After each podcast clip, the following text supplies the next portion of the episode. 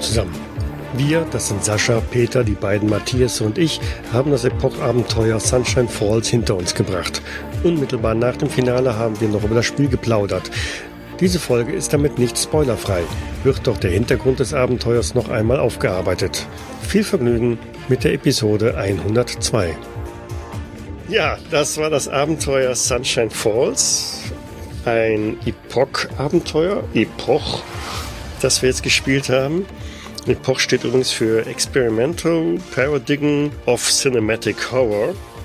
Das war jetzt das erste Mal, dass ich das geleitet und gespielt habe. Wir machen noch mal kurze Aftershow-Session. Wir plaudern einfach noch mal über das Abenteuer, das wir eben gespielt haben in Sunshine Falls, bei dem eine Kleinstadt irgendwo in den Staaten Opfer der ein oder anderen Geistererscheinung wurde. Ja, wie hat's euch gefallen? Ja, ziemlich cool. Also was ich wirklich sehr witzig fand, wie das schon der Name so sagt, so dieses Cinematic, ne? Und eigentlich so ganz viel von den Elementen, die so kamen. Und auch so dieses übelste Steigern am Ende, das äh, wirkte alles so wirklich wie so aus irgendwelchen Action-Horrorfilmen, die man in den 90er Jahren dann schon mal gesehen hat oder die dort gedreht wurden.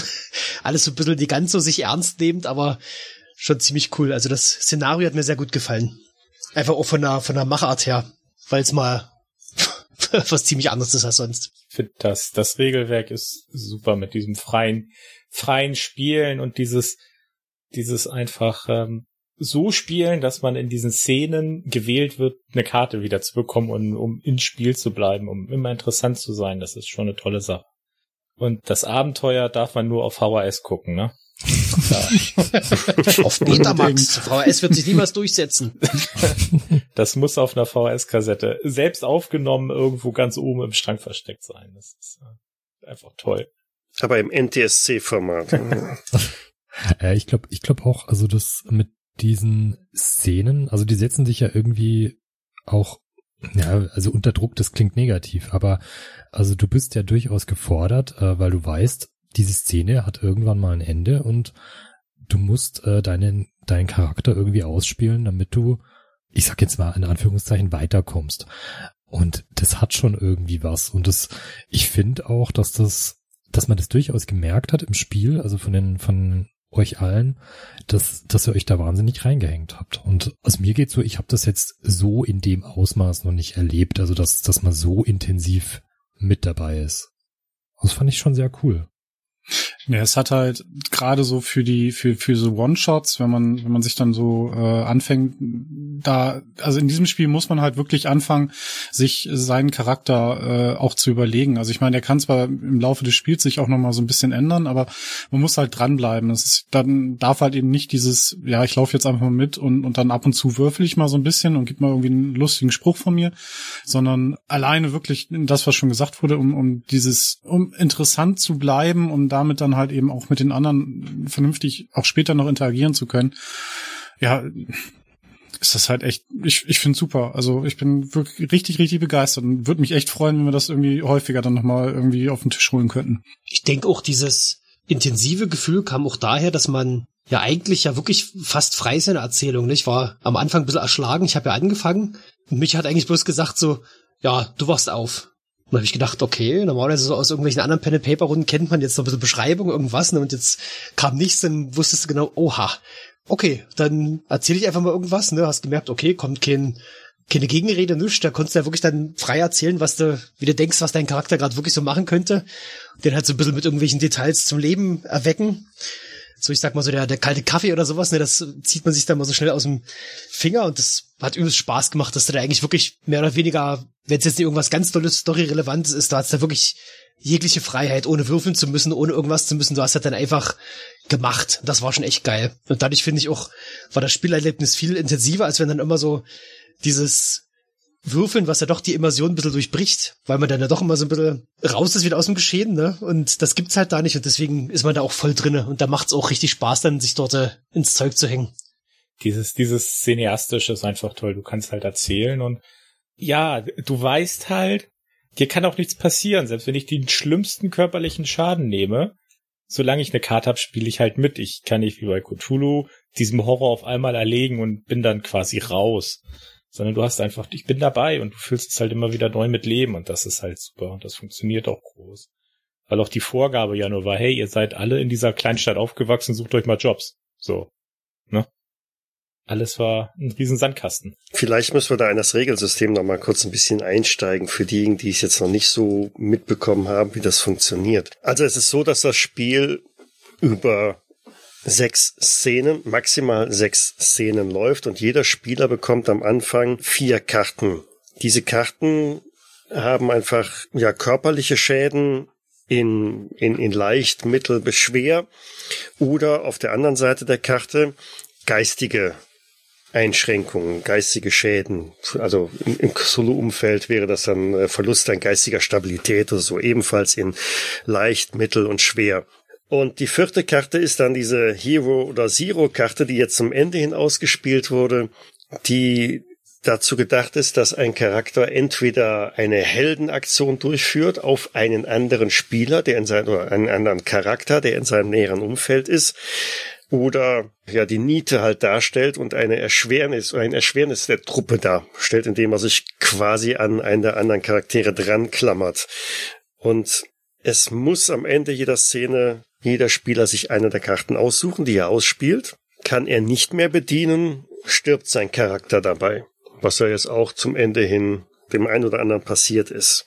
Erschwerend ist, diese Hero-Karte erfordert von demjenigen, der sie ausspielt, dass er eine zweite Karte noch ausgibt. Also anstelle der Karte, die derjenige, der die Hero-Karte abbekommt, muss dann der, der Held eine weitere Karte aus, ausgeben. Oder umgekehrt, im Zero-Fall muss derjenige, auf den sie gespielt wird, eine zweite ausspielen. Und so hat man natürlich als Spieler ganz massiv die Möglichkeit, auch ein bisschen den Charakter zu steuern, wie er halt mit, mit der Situation gerade klarkommt, was halt passiert. Und der Effekt der jeweiligen Karte gilt nur für die nächste Szene. Also wer in der ersten Szene schon eine extrem schwere Verletzung ausspielt, der hat in der übernächsten Szene diesen Schaden nicht mehr. Also von daher, man bleibt erstmal da im Rennen drin. Der zweite Mechanismus ist diese Abstimmungsgeschichte am Ende jeder Szene. Den finde ich besonders schön, weil der dazu motiviert, dass man als Spieler sich auch wirklich einbringt ins Spiel. Nicht einfach nur so als, als Mitläufer, sondern man muss schon was tun um interessant genug für die anderen Spieler und äh, den Spielleiter zu sein. Die Belohnung ist, dass man halt eine von diesen relevanten Karten zurück auf die Hand bekommt. Und zwar eine beliebige von denjenigen, die ausgespielt worden sind. So kann man also sein Leben verlängert, weil vier Karten heißt normalerweise, man würde maximal vier Szenen überleben und dann ist man erledigt. Und so schleppt man sich dann über die sechs Szenen hinweg und es ist eigentlich fast garantiert, dass mindestens einer dabei drauf geht. Wie schnell war das für euch ähm, klar oder wie schnell kamt ihr mit dem Spielsystem so weit rum? War eigentlich sehr schnell. Es war ja, ist ja wirklich sehr regelschlank. Man hat es immer gehört und gedacht, okay, mal gucken, wie es läuft. Und ich glaube, spätestens nach dem ersten Kartenziehen, wo man dann ja auch nochmal überlegt hat, na, wie beschreibst du denn jetzt am besten? Ich hatte ja, glaube ich, gleich im ersten so eine Serious, also so eine schwere Verletzung genommen. Der überlegt, was kommt denn dem am ehesten? Wie kannst du das in die Szene einbauen? Und ich glaube, wenn man das eh mal alles durchgemacht hat, ist das Spielsystem eigentlich durch und klar. Also, ich muss auch sagen, so diese Regelschlankheit ist tipptopp. Und auch so diese, was du schon gesagt hast, das motiviert ungemein, dass man sich mehr ins Zeug legt, dass immer so die Abstimmung ist für die, für die, für den interessantesten Charakter. Aber ohne dass das Konkurrenzdenken aufkommt. Also, das vielleicht nochmal gesagt, du spielst nicht gegeneinander. Nö, das gar nicht, ja. aber ich hatte auch das Gefühl, dass das immer so ein bisschen auch die, die Flashbacks so ein bisschen beeinflusst hat, dass man sich da noch eine geile Geschichte ausgedacht hat und äh, ja, keine Ahnung, also ich, ich fand es jetzt auch nicht irgendwie als Konkurrenz oder so, aber es war einfach cool. Also es, es macht auch dadurch äh, so manchmal, dass wenn man mit anderen Leuten manchmal spielt, dann ist es wirklich, wie, wie Ena gerade gesagt hatte, ja, da läufst du halt mit und sagst so, hm, naja, ich guck mal, was die anderen machen, aber es geht in dem Moment halt gar nicht, weil du dann ja automatisch quasi ja, in dem Sinne uninteressant bist und gar keine Chance hast, das zu schaffen. Also deswegen, ich denke schon, dass das ungemein motiviert, dass man da versucht, so den Charakter mehr auszuspielen und das, das, die Grenzen des Machbaren auszuloten. Also geht mir genauso. Also nach einer Runde ist das drin. Also ich fand am Anfang klang das komplizierter mit diesen Karten. Und dann haben wir auch gedacht, okay, wir spielen ja jetzt online hm, die Karten. Äh, wie wollen wir die jetzt ausspielen? Also so ging es mir zumindest. Ich habe sie mir da einfach mal aufgeschrieben. Und nach der ersten Runde ist es eigentlich klar, auch wie es weiter gehen wird. Also, dass du diese Karten im Laufe des Spiels verlieren wirst. Und es ist eigentlich auch immer schön gewesen, also wenn du mal eine Karte zurückbekommst. Also, das war so, es hat sich wirklich wie eine Belohnung angefühlt. Das ist eigentlich das Schöne gewesen. Also, dass du, dass du immer wieder ein bisschen drauf hinfieberst und gespannt bist und auf der einen Seite hoffst, ja, vielleicht äh, krieg ich ja was und wenn nicht, vielleicht der, den ich mir ausgesucht habe, vielleicht kommt der dann nochmal eine Karte zurück. Also das ist dann eigentlich auch schon nett.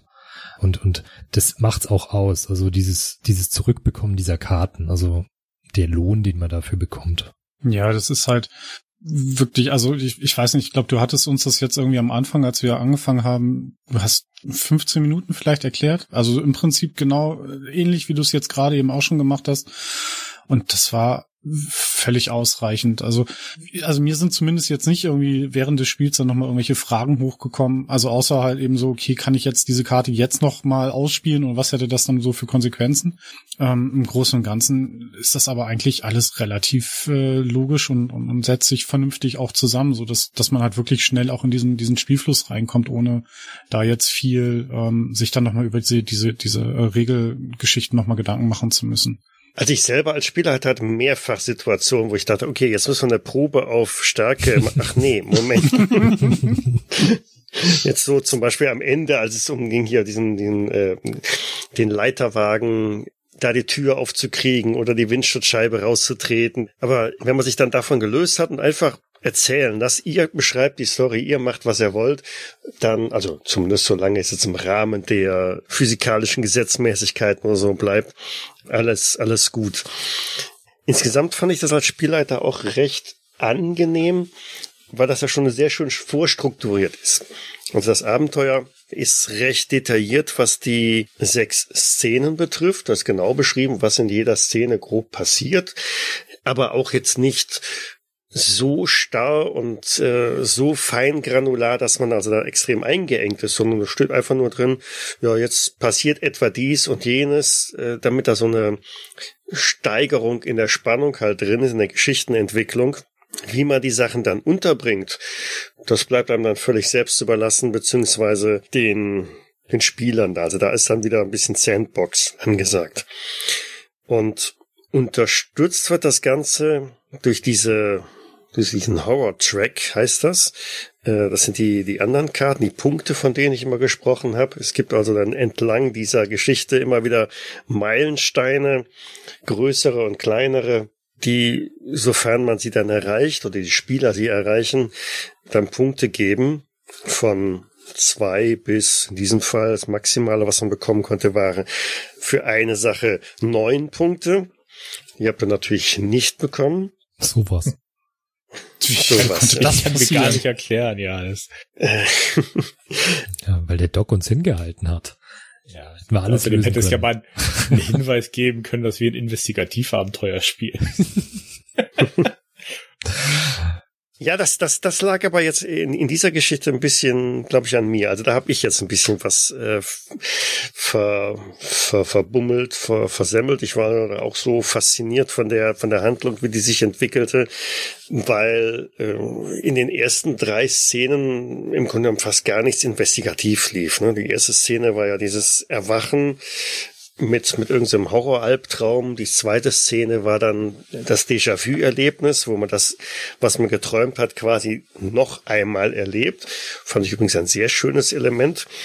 Und die Vorbereitungen halt für, für die Beerdigung. Und dann, da war, glaube ich, auch schon die Beerdigung drin in der zweiten Szene. Ne? Ja. Mit, die da ein bisschen aus dem Ruder gelaufen ist. Und da hätte ich ein paar Punkte noch mehr rein unterbringen können. Denn die, die neun Punkte Karte oder die neun Punkte hätte es gegeben dafür, dass man Dr. Jacobs mit den Beweisen konfrontiert, dass er halt die, die, die ganzen älteren Menschen im Ort halt getötet hat. Und noch weitere vier Punkte hätte es gegeben für die Feststellung, dass im Ort eine relativ hohe Sterblichkeitsquote bei älteren Menschen vorherrscht. Also die eigentlich noch nicht den Zeitpunkt erreicht haben, wo sie ins Jenseits übertreten sollten, sondern halt äh, ja vorzeitig verstorben sind. Wenn ich das so höre, das, das scheinen Punkte, die die waren bei unserem Spiel unmöglich zu erreichen. Ja. ich wollte gerade fragen, also äh, ich also in dem in, also so in dem Fluss, in dem wir waren. Also erstens, ich glaube, wir waren bis zu dem Zeitpunkt der äh, der Beerdigung gar nicht zusammen. Und das hätte ja dann alles schon vorher passieren müssen. Das heißt also im Zweifelsfall hätte man in dem Moment schon in das Haus von dem Doktor gehen müssen. Um dann nee, nee, nee, nee, nee. Also ich hätte, so war eigentlich mein Plan gewesen, an den ich mich natürlich nicht gehalten habe, äh, im Rahmen der Beerdigung, also bevor diese Zeremonie stattfindet, äh, vielleicht noch so ein paar Plaudergespräche machen. Also wo man sich mit anderen Bewohnern des äh, Orts halt trifft ähm, und die dann so ein paar Stichworte fallen lassen von wegen, ach, das ist ja tragisch, jetzt schon wieder jemand hier verstorben. Und dann gab es dann noch den berühmt-berüchtigten Flyer, den ihr sowas von ignoriert habt. Ja, aber ausführlich durchgelesen beim Telefon. Welcher Flyer? Ja. Welche Farbenfabrik, welche Chemiefabrik? Also. Oder ähm, ja, man hätte zur Polizeiwache noch irgendwie mal hinfahren können oder ähnlich. Also da gab es schon ein paar Elemente. Aber ja, zugegeben, es war schwer, das alles vernünftig auch in dem Erzählfluss, den wir hatten, äh, mit zu platzieren. Also und wir haben uns natürlich selbst aufs Glatteis geführt, weil wir ja im Vorgespräch über Filme wie Tucker and Dale vs. Evil und Halloween und so gesprochen haben. Also ja. da, da war jetzt das nicht, also man war nicht in der Stimmung dafür danach. Mhm. Und ich fand doch, es hätte gar nicht so groß gepasst, dass man da noch groß investigiert, weil ich sag mal so, ganz unrealistisch war unser Verhalten ja nicht. Ne? Man, man glaubt ja erstmal nie, wenn da irgendwelche Geister auftauchen, ja klar, da kommen Geister, ne? Das ist ja so aus der normalen Realität jetzt auch nicht so realistisch, ne? Das haben wir schon auch irgendwie ausgespielt. Quatsch, das kann doch kein Geist gewesen sein. Und dann irgendwann kommt die Zweifel, scheiße, was ist denn hier los? Hier passiert ja so viel. Und eigentlich fand ich, wäre es durchaus nachvollziehbar, so, dass man vielleicht auch in der Realität halbwegs so gehandelt hätte, dass man dann doch mal guckt, da, da ist ein Feuerwehrauto umgefallen, da gehen wir mal helfen, anstatt zu sagen, ah, ich gucke jetzt erstmal, wo die Chemiefabrik steht oder so eine Sache, ne, wo man hätte noch was rausfinden können oder so. Also das fand ich, die, die Figuren haben schon überzeugend gehandelt. Und da fand ich, fehlte dieses Invest Investigieren nicht. Wir waren ja auch gut betrunken als Charaktere. Das stimmt, wir haben ganz schön was weggebechert ja, zwischendurch. Auch nach einer Runde schon wieder vorbei. Dann bist du wieder nüchtern. ja. Ich meine, wir sind ja auch ein paar Mal Auto gefahren, ne? Wir haben Messer da, und Messer aus Durchaus. gezogen. Also ist, don't try this at home. Nein, es ist alles, alles fein. Es sind gewisse Stresselemente drin, zeitlicher Natur, weil ich auch immer wieder überlege, wie kriegt man das alles unter, die ganzen Elemente jetzt. Äh, und dann kommt ja eigentlich wieder Ende der Szene, ähm, weil halt wieder irgendein Punkt erreicht worden ist, als, als äh, Bob zum Beispiel einfach auf den, den, den armen Dr. Jacobs äh, eingestochen hat. Das war gar nicht vorgesehen, dass das jetzt überhaupt an der Stelle schon passiert. Man hätte das in der letzten Szene durchaus machen können, aber nicht als, oh, äh, hm. Aber eine total nachvollziehbare Reaktion in dem Moment. ja, ja, alles, alles, ja. alles fein. Also, ich habe im Chat extra gefragt, ob wir ihn noch brauchen. ja. Ich werde mich weit genug von euch entfernt halten. Du solltest zumindest kein Plastikkittel mit der Blutverschmiert ist tragen. Genau. Nein, das sind im Krankenhaus hätte es übrigens auch noch so einen ein Zimmer gegeben, so einen Operationssaal oder Seziersaal oder wie auch mhm. immer. Der gute Dr. Jacobs hatte da mehrere solcher Lokationen, wo er seine Experimente oder seinen äh, seine nekrophilen Neigungen, mhm. nekrophil ist glaube ich nicht richtig, seine seine hm, ja, wie auch immer seine Neigungen äh, nekromantischen. Ja, ausleben konnte. Und dementsprechend sind die ganzen Tode auf ihn zurückzuführen. Die Medikamente, die er da gemacht hat, haben die Menschen in so eine Art Koma versetzt oder in so, einen, so eine ja, Schlafstarre, wo das dann alle geglaubt haben, die seien tot. Und ja, dann konnte er sie halt dann quasi lebendig, aber bewegungsunfähig sezieren oder was auch immer damit tun. Weshalb auch die meisten Särge, das hatte ich ja dann auch gesagt, ja, geschlossener Sarg. Mhm. Oder entsprechend verzerrte Gesichter, wo also dann selbst der Bestatter nicht in der Lage war, das irgendwie zu kaschieren. Hm. Der Bestatter war übrigens auch so, so, ein, so ein Red Herring. Das habe ich vielleicht auch nicht so deutlich genug platziert, dass ähm, der natürlich ein Profiteur von dieser hohen Sterblichkeitsquote ist. Und dementsprechend konnte er dann auch sein Bedigungsinstitut deutlich renovieren, aufmotzen, aufpeppen. Er hat halt gute Geschäfte da gemacht. Und was war das mit den Kindern auf der Beerdigung? Mit die ist ja gar nicht tot, das wollte ich noch fragen. Die Kinder, das weiß man ja, Katzen und Kinder sehen Tote und hören Stimmen. Die sind da empfindlicher. Die haben also schon Oma Gretchen schon gehört, bevor sie mit euch Kontakt aufgenommen hat.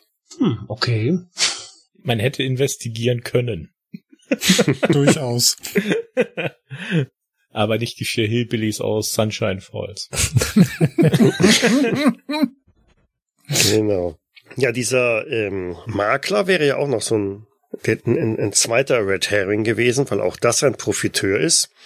Sein Geschäftsmodell war ja, man kauft mehr oder weniger den älteren Leuten ihre Immobilie ab, zahlt ihnen dafür eine lebenslange Rente und ähm, besitzt oder und gibt denen halt ein Wohnrecht. So, man zahlt ihnen keine Rente, sondern äh, man gibt ihnen lebenslanges Wohnrecht dann. Und sobald die halt versterben, kriegen die Erben nix, sondern der Makler.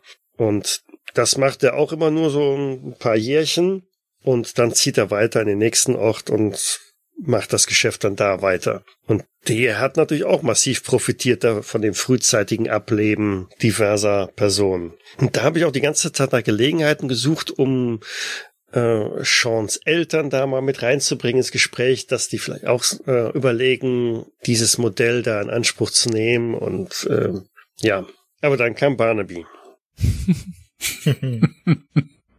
ja, der hat uns rausgebracht. Das hat man richtig gemerkt. Ja.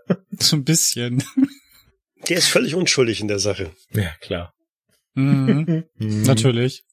Ja, was kann man noch erzählen? Ähm, ich glaube, die Story haben wir jetzt soweit aufgearbeitet. Mit der Elektrizität, das würde mich nur interessieren. Also einfach, weil ich halt diesen Hang zur, du weißt schon, hier. Äh, Kabel und so. genau, alles, was mit Kabeln zu tun hat. Ähm, weil die Lichter ja immer geflackert haben. Also ich habe mir das am Ende überlegt, ob das eventuell auch, weil die Häuser gebrannt haben, ob es irgendwas äh, damit zu tun hat, dass, dass die Geister übers Stromnetz reisen. Keine Ahnung, da gab es mal irgendwie so einen Trash-Film in 80ern. Okay. Nee, aber das ist doch ein, ein, ein bekanntes Phänomen. Man weiß doch ganz genau, wenn Geister erscheinen, dann flackert das Licht und das Licht geht auch aus, weil Geister und Licht. und dann brennt genau. die Hütte. da geht gar nichts. Ja, das, das Feuer äh, war jetzt, also die ganzen mhm. Geister, das, das war jetzt so quasi einer zu viel. Die sind jetzt wirklich auf Rache. Und dementsprechend haben sich aufgemacht und äh, wollten jeden in Sunshine Falls töten, bis sie denjenigen finden, ah, okay. der ihnen das angetan hat. Und der perfide Plan war einfach, wir, äh, also sie haben Feuer entfacht, der ganze Wald um eine Stadt herum stand in Flammen. Es gab kein Entkommen. Es hätte keine Möglichkeit gegeben, Sunshine Falls zu verlassen. Und haben das Feuer dann die Stadt entlang getrieben, von Haus zu Haus. Im Zweifelsfalle genau, hätte also auch das Ganze in einer Katastrophe enden können, dahingehend, dass die gesamte Stadt ausgelöscht wird. Das wäre passiert, wenn ihr weniger als zehn Punkte gemacht hättet. Ach, das ist abhängig von den Punkten, wie die Story geht. Also ja, genau. Ah, okay. Mhm. Da gibt's also gewisse, ähm, ich nenne es jetzt mal Vorschläge für für Enden, was halt also passieren kann. Und ja gut, wenn man unter zehn Punkten bleibt, dann heißt das im Grunde genommen, ihr habt nicht herausgefunden, dass der der Doktor irgendwas mit zu tun hat, dass der äh, dass da überhaupt Geister unterwegs sind, dass wie vorher alles ältere Bewohner der Stadt waren und so weiter. Also dann, dann weißt du gar nichts. Und dementsprechend würde dann auch die Stadt vernichtet werden, ohne dass man irgendwas nachher erkennen kann, warum und wieso. Mhm. Und genau das Gegenteil davon, der, der, der großartige Sieg, äh, der epische Sieg, wäre dann, wenn ihr die Toten zu Dr. Jacobs geführt habt und äh, beweisen könnt, er ist der Schuldige. Er ist es, der euch das alles angetan hat. Dann wären die über den hergefallen, hätten sich mit dem begnügt und äh, die Stadt verschont. Ich habe doch überlegt, ob wir ihn einfach auf die Straße schmeißen.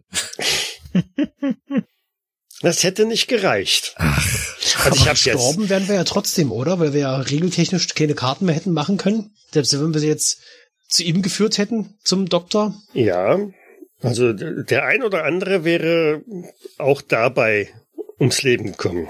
Natürlich. Aber glorreicher. Oh. Wie, wie war es denn für dich, Michael? Also, äh, du hast jetzt gesagt, äh, zum Leiten, also wie es zum Leiten war, aber im Vergleich zu, zu, zu normalen Spielrunden, hast du denn was gemerkt? Also, dass, dass wir anders spielen oder?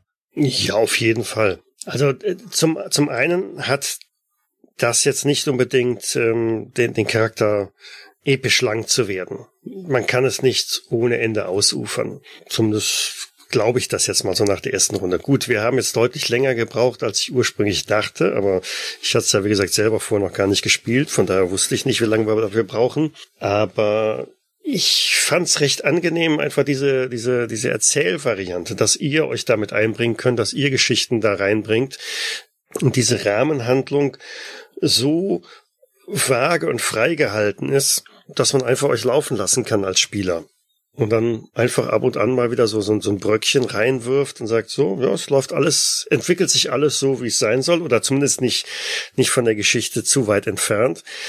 Ähm, also eigentlich ganz entspannt. Ich glaube, ich habe, ich weiß jetzt gar nicht, gefühlt selten so viel erzählen müssen im Rollenspiel wie, wie jetzt hierbei. So viel oder so wenig? So, so wenig, so wenig. Weil mehr Player Empowerment äh, gegeben ist, also wo, wo die Spieler deutlich mehr einbringen können. Erzählen und Dialoge.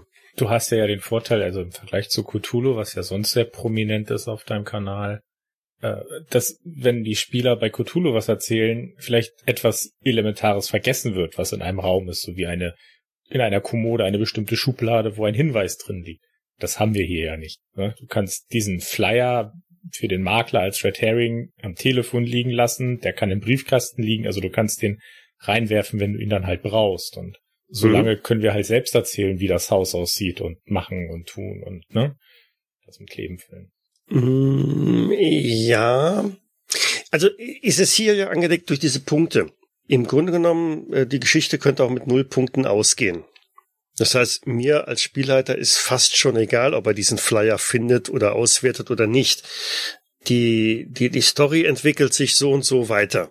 Nur mit unterschiedlichen Enden. Also von daher, beim, beim klassischen Cthulhu-Spiel habe ich so einen Eindruck, ja, das ist extrem investigativ erstmal und da kommt es drauf an, dass man in Anführungszeichen den Flyer findet und äh, nutzt. Und solange der nicht gefunden wird, klemmt die Geschichte, geht die nicht voran.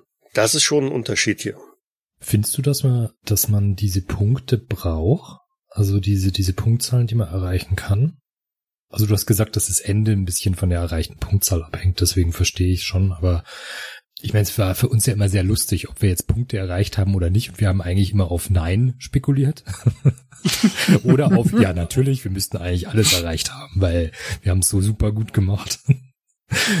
ähm, aber eigentlich, ich fand die Punkte jetzt selbst nicht antreibend, um zu spielen. Hm, nein, also ich würde zustimmen, sie sind nicht zwingend erforderlich. Sie geben natürlich so, so, so einen kleinen roten Faden nochmal mhm. zusätzlich durch die Geschichte. Also was sind die entscheidenden Elemente für die Story?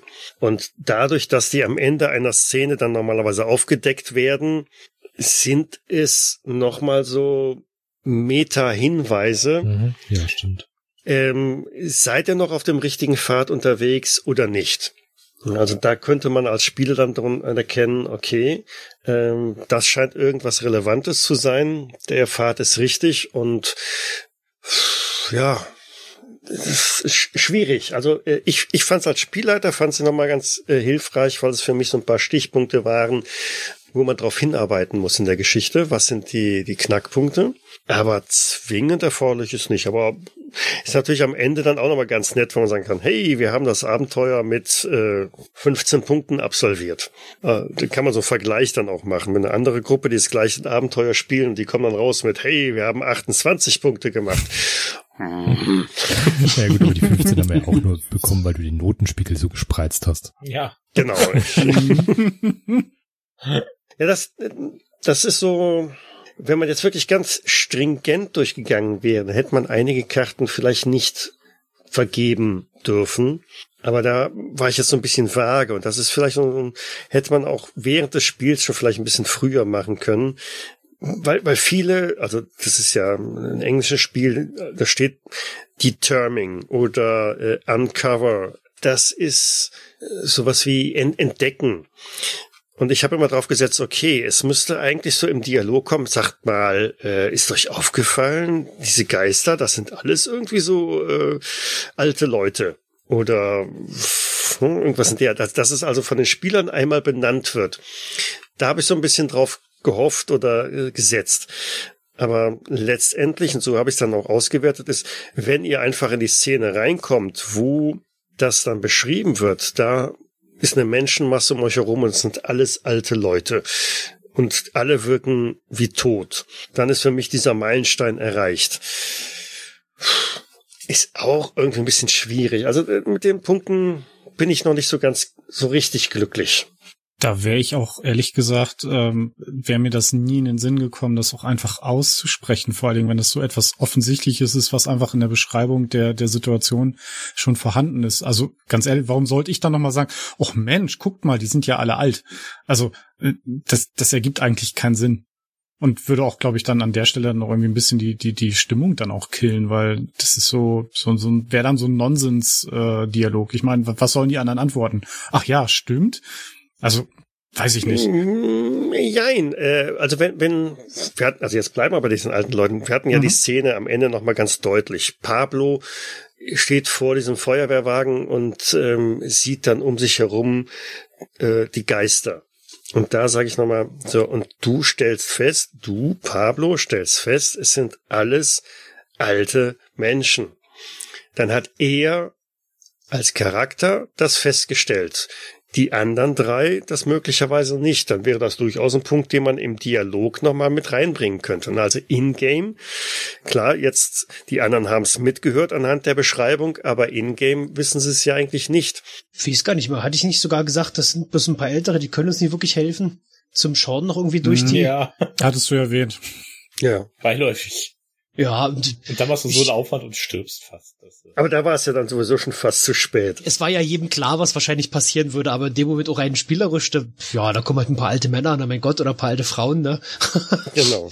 Hey, ihr Toten, bleibt mal eben stehen. Wir müssen mal gerade eben nachdenken. also zu den Punkten muss ich auch sagen, das hat mich null motiviert, diese Punkte zum Ende zu kriegen. Ich hätte auch den, den kolossalen Super-GAU in Kauf genommen, weil einfach das ja, ich finde, das ist so, so weit weg vom, vom Spielgeschehen gewesen. Das mag als Spieler da wahrscheinlich wirklich ganz cool sein, wie du sagst, da gibt's dazu die Meilensteine, auf die man darauf hinarbeitet, wo du denkst, na ja, das kriegen gerade nie auf die Reihe, vielleicht muss ich nochmal den einen oder anderen Hinweis geben, ne? Aber so als Spieler hatte das für mich zumindest null Relevanz. Mhm. Weil letztendlich es war jedem klar, höchstwahrscheinlich wirst du sterben. Das ist so ein One-Shot, okay, dann, ja, ob dann nur die, die Welt dort nur untergeht oder nicht, das war mir in dem Moment auch völlig boogie. Ob die Stadt nur abfackelt oder der Wald, ja, das, das war ja auch irgendwie gar nicht ersichtlich, ne? Wenn, wenn du jetzt sagst, im Nachhinein, ja, hättet ihr dann kolossal versagt, der wäre die ganze Stadt niedergebrannt. Das wussten wir als Spieler gar nicht. Hätten ja also gar nicht auch noch unbedingt sagen, oder hätten ja gar keine Motivation gehabt, noch zu sagen, oh, ich muss noch unbedingt zehn Punkte kriegen, damit ja mein schönes Sunshine Falls nicht abfackelt. Nö, genau. Das, Das, das ja. Also gut, wir haben es ja jetzt online gespielt, ne? Und zwar auch ohne Visualisierung. Vielleicht ist es anders, wenn man das tatsächlich am Tisch spielt, also mit echten Karten. Dann liegen nämlich diese drei, vier, fünf, sechs, sieben, acht Karten verdeckt nebeneinander auf dem Tisch. Und dann weißt du, okay, ne, der Horror-Track besteht aus acht Meilensteine. Und dann wird ah. immer wieder mal einer umgedreht. Das ist vielleicht dann noch mal so ein, ein anderes Element, das man ein bisschen stärker dann wahrnimmt. Ne? Dann hat man so, so, so einen Fortschrittsbalken quasi, der sich da entwickelt. Und vielleicht ist das noch so ein bisschen anders, was man natürlich jetzt tatsächlich mit dem Online-Spiel nicht so wahrnehmen kann.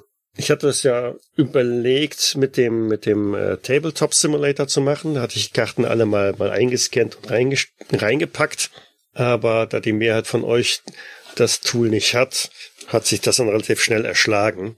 Aber ich fand es eigentlich auch so ganz gut. Ich glaube, das soll ja auch gar keine Kritik an diesen, äh, an diesen Karten sein, sondern ich, ich fand die ja auch, also, und, und da gebe ich dir recht, also für, für die Spieler ist es ja gut zu wissen, aha, da war irgendwas, was in die Haupthandlung einzahlt, aber die Punkte, hm, also die, die waren jetzt mhm. vielleicht für dich interessant, äh, dass du sagst, okay, auf welches Ergebnis läuft es dann raus? Äh, fackelt das komplette Ding einfach mal ab oder äh, kommt es zu so einem halb guten Ende?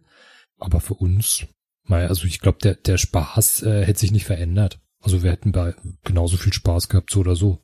Ja, ja. Auf jeden Fall. Weil das ist ja, äh, also mein gut, also da, da rede ich vielleicht auch über Dinge, die ich nicht so kenne, aber äh, das, äh, das geht ja so ein bisschen, also mit dieses, äh, mit diesen Punkten und die höchste Punktzahl bekommen und so, das äh, ist ja eher so, naja, wenn du deine Werte so als Charakter äh, optimieren möchtest oder so, also das geht ja so ein bisschen in die gleiche Richtung. Und das ist, das so wie wir gespielt haben, war das ja sehr frei und äh, überhaupt nicht mit Werten und Punkten und keine Würfelei und sowas. Also eigentlich nur immer diese Karten, die du ausspielst und wieder zurückbekommst, wenn du gut warst. Nee, gut, ist ja, man startet ohne Werte, aber der Charakter entwickelt sich ja dann auch irgendwie daran. Ne? Die Figur mhm. gestaltet mhm. sich dann halt irgendwann als als äh, ungeschickt oder mit diesen gerade mit diesen Flashback-Karten, da kann man natürlich dann auch so Elemente einfügen. Warum kann ich gerade super gut klettern? Ja, weil, ne? Flashback. Damals habe ich irgendwie und was weiß ich was das ist natürlich, fand ich jetzt noch nicht so intensiv mhm. mit eingesetzt oder ja. umgesetzt im Spiel. Ähm, das wäre wahrscheinlich etwas, was, wenn man es nochmal machen würde, wenn man verstanden hat, wofür die da sind und wie die funktionieren, vielleicht dann ein bisschen stärker reinkommt. Aber gut, geht auch so. Ich fand ja diese Karten, die man so gekriegt hatte, da war ja doch noch irgendwie so eine Charakterkarten, die so ganz rudimentär den Charakter beschrieben hatten, ne? Mhm. Wo so irgendwie zwei Eigenschaften drauf waren. Das hatte ich, glaube ich, irgendwie die ersten beiden Episoden gar nicht so beachtet, ne? Und hab dann so gespielt, frei von der Leber weg. Und dann irgendwann hab ich gedacht, oh scheiße, da waren dann noch so eine Karten. Und dann fiel mir so auf, meiner, ist er doch eigentlich ziemlich hilfsbereit. Statt irgendwie, ich glaube, dass er hilfsbereit ist oder anpassungsfähig oder irgendein so Krempel. Und dann hab ich mir gedacht, na gut, da musst du jetzt doch mal ein bisschen noch, wenn du die Karte schon zugeschanzt kriegst, hast du mal doch ein bisschen mehr noch äh, in die Richtung bringen, dass er auch mal vielleicht selbstlos äh, anhält, wenn er äh, sieht, da ist ein Haus wo das Licht flackert oder so, oder da brennt oder dass er dann doch zu dem Feuerwehrauto geht. Aber sonst, bei manchen Szenen hätte ich, glaube ich, sonst anders gehandelt, wo ich dachte, ach, hier ist gerade irgendeine Scheiße am Laufen, da habe ich gar keinen Bock drauf. mhm. Ja, es sind insgesamt so zwei, drei Stichworte oder so, die man äh, am Anfang für seinen Charakter noch zufällig zugeteilt bekommt, die einfach nur noch so ein ein bisschen Varianz ins Spiel halt reinbringen, dass man nicht so 100% frei ist in dem, was man tut, sondern ähm, ja, da gibt's halt ein paar vorgegebene Elemente, so wie du sagst halt an Hilfsbereitschaft oder so. Und genauso haben wir das eigentlich gemacht? Ich habe es jetzt vergessen. Jeder sollte ja irgendwie so ein, so ein, so ein, so ein Geheimnis notieren. Ich glaube, das genau, jetzt haben wir hier vergessen.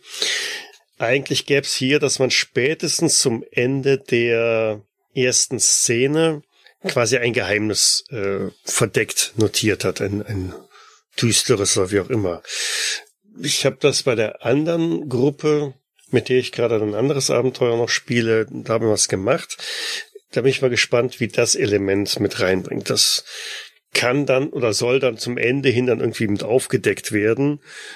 Aber das fand ich jetzt noch nicht so, so, so wirklich, dass es richtig was voranbringt. Ich kann mir das gut vorstellen, wenn es, wenn es äh, einer bekommen würde. Also, und du weißt es nicht. Ja gut, das, das gibt's natürlich auch. Ne? Es gibt ja diese Complication Cards, die dazu führen, dass die Charaktere dann auch ein vorgegebenes dunkles Element haben, die, äh, jetzt muss ich gerade mal gucken, genau, für, für die, es gibt da auch Szenarien im, im Rahmen des Ersten Weltkriegs oder im Niemandsland oder generell im Krieg. Und dann kann es sein, dass jemand ein, ein Spion ist von der anderen Seite und solche Elemente halt mit reinkommen. Die können dann zu sehr interessanten Verzwickungen führen. Das glaube ich. Ich hatte ja gedacht, äh, dass der Kenny irgendwie, also zum Ende hin, äh, weil er irgendwie äh, ausgesprochen hat, was schon wieder, als er, als er unten äh, im Keller gesessen ist. Hab ich gedacht, wieso schon wieder? Also wir hm, haben doch. Das war doch sein, sein Flashback, ne? Mein den Flashback, genau, auf den hatte ich da angespielt. Ja, genau, aber was war denn da? Ach, ich, ich hatte, äh, als, als ich da unten war, kurz hatte ich halt diesen Flashback mir nochmal überlegt gehabt, dass ich da in, in Chicago mal in irgendeiner Seitenstraße so, ein, so eine Ach aufgeschlitzte ja, Frau gefunden habe. Und Richtig. da, das war eigentlich nur, das war der einzige, die einzige Verbindung dahin. Und ich habe kurz gedacht, um Gottes Willen, hat der sowas schon mal gemacht da und das ist schon mal erlebt oder so oder wie gedacht, ah, und deswegen ist er auch in Chicago. Ah, alles klar. nee, nee, nee, nee, so schlimm war es nicht. Aber was, was wurden euch denn so für für für äh, Stärken beziehungsweise äh, Schwächen denn so zugewiesen? Äh, oh. Ja, Weil, also das ist äh, der wunde Punkt, die habe ich irgendwie links liegen lassen. Ah, okay. Äh, also ich bin kreativ und kompetitiv gewesen und das habe ich irgendwie nicht untergebracht gekriegt. Und ich hatte irgendwie das hilfsbereit und anpassungsfähig oder irgendwie sowas war das. Okay. Independent, considerate, organized. Ja, das kam ja gut hin. Oh. Ja. Äh, und bei Strength, Weakness, äh, wie auch immer, decisive.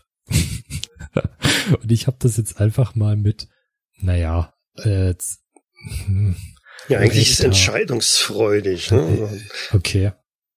Also ich habe da irgendwie jetzt nicht so wirklich. Und bei den anderen, wie, wie war's da? Also bei mir war es äh, Idealistik, Reflective und Romantik. Ja, also halt so mhm. dieser Idealist oder der romantische Idealist.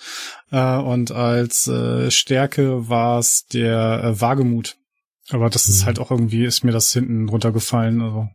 Ach, das äh, passt jetzt auch so. Ich glaube, das sind ganz gute Anhaltspunkte, wenn man so gar keine Idee hat. Aber bei mhm. uns hat sich das, hat die Geschichte eine solche Eigendynamik an äh, entwickelt. Das steht aber, glaube ich, in so einen Regeln auch mit drin. Das ist die sind da nicht in Stein gemeißelt, äh, die dienen wirklich einfach nur daran, so als Inspirationsquelle, um einfach mal aus dem normalen Trott ein bisschen rauszukommen, ähm, weil auf Dauer spielt man gefühlt sowieso immer so ein bisschen, immer die gleiche Figur, den gleichen Zügen. Und so kommen einfach mal Elemente rein, wo man sagt, hey, das könnte auch, ne? okay. Und wenn du dann die Karte wirklich vor dir auf dem Tisch liegen hast, wo du immer mal wieder so einen Blick drauf wirfst und dann überlegen kannst, wie würde ich jetzt reagieren, wenn ich denn hilfsbereit wäre oder eben nicht hilfsbereit, egoistisch, dann äh, geben sich natürlich ganz andere Spielzüge. Ob man dann damit ja zufriedener wird, glücklicher wird, ja, muss man selber sehen. Also man muss muss sie jetzt nicht zwingend verbindlich mit reinpacken. Und mit den Karten wäre es so, dass auch der Spielleiter nicht weiß, welche Charakterzüge jeder einzelne hat. Die werden also auch verdeckt zugeteilt und damit äh, kann man also auch als Spielleiter nicht darauf anspielen. Gut. Also. Ich glaube, soweit sind wir dann durch, ne? Ja. Ist ein, ist ein sehr, sehr schönes Spiel. Macht viel Freude so. Ja, definitiv. Hat richtig oh, ja. Spaß gemacht. War sicherlich nicht das letzte Mal, dass ich das gemacht habe. Also da habe ich jetzt auch wirklich richtig Spaß, äh, noch ein bisschen mehr zu machen. Weil gerade, ja, wir hatten es schon ein paar Mal gesagt, dieses cineastische, dieses äh, intensive Spiel dabei, ähm, ohne hinderliche Würfelwürfe und so weiter. Doch, das, das macht Spaß, das ist gut. Ich bin ja vor allem sehr gespannt, ähm, welchen Film die andere Gruppe so vor Augen hatte, als sie gespielt haben. Die anderen spielen ein auch eher klassisches Horrorszenario.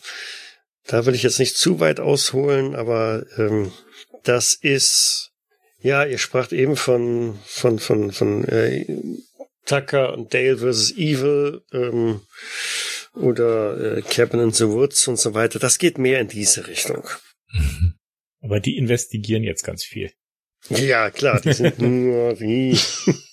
ja, leider kommen wir da gerade zeitlich nicht so voran. Äh, ja, ist jetzt Ferienzeit. Da werden wir so eine relativ lange Unterbrechung zwischen der ersten oder den ersten beiden Szenen und äh, den zweiten haben. Äh, mal gucken, wie wir das ein bisschen wieder einfangen. Wie sind die denn punktetechnisch dann unterwegs? Also haben die von Anfang an da irgendwie das, das, die, die ihre Spots da abgelaufen oder sind die auch eher freigeistig unterwegs wie wir? Lass mich mal gucken. Ich, ähm, ich glaube, die sind mit, mit der zweiten Szene noch bei null. Also, waren wir ja schon bei zwei, vier. Wohl. Also im besten Falle eins. Im besten Falle haben sie einen Punkt stand jetzt. Aber das ist in den ersten beiden Szenen auch wirklich schwierig. Das war auch bei, bei diesem Abenteuer hier.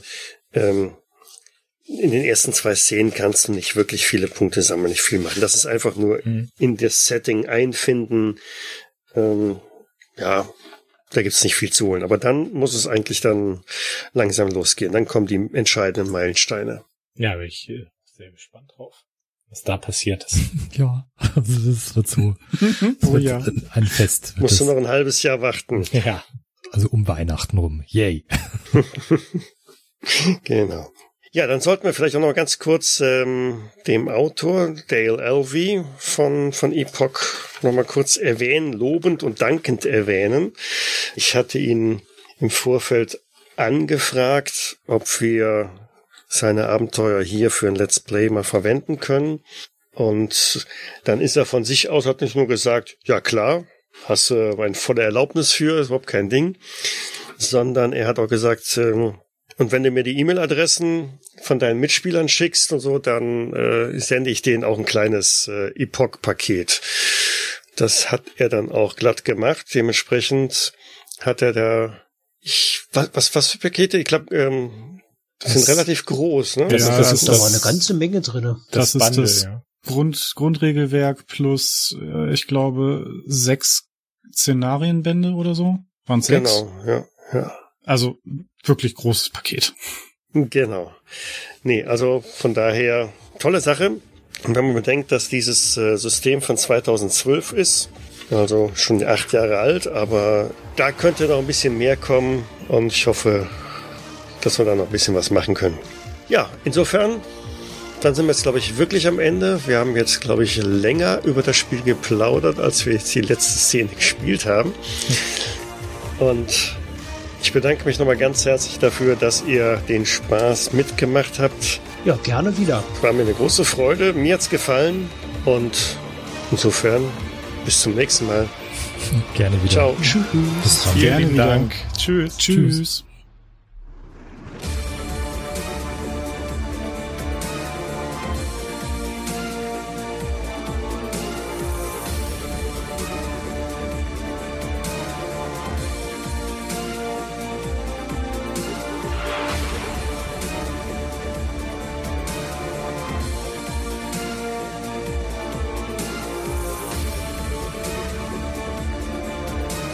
Epoch ist ein Horrorrollenspiel von Dale Elvey und erscheint bei Imaginary Empire. Ich danke Dale für die freundliche Genehmigung und Unterstützung. Bei der Musik im Eingang und Abspann dieser Folge handelt es sich um Epic Aggressive Powerful Dubstep Trailer von Forever Sound bei Audio Channel. Weitere Informationen findet ihr auf jägers.net, wo ihr auch die Möglichkeit der Kommentierung und des Feedbacks habt. Wir freuen uns aber auch über Bewertungen bei iTunes und anderen Einschlägenportalen oder gar eine Unterstützung auf Patreon. Vielen Dank fürs Zuhören. Bis zum nächsten Mal. Dies war eine Jägersnet-Produktion aus dem Jahre 2020.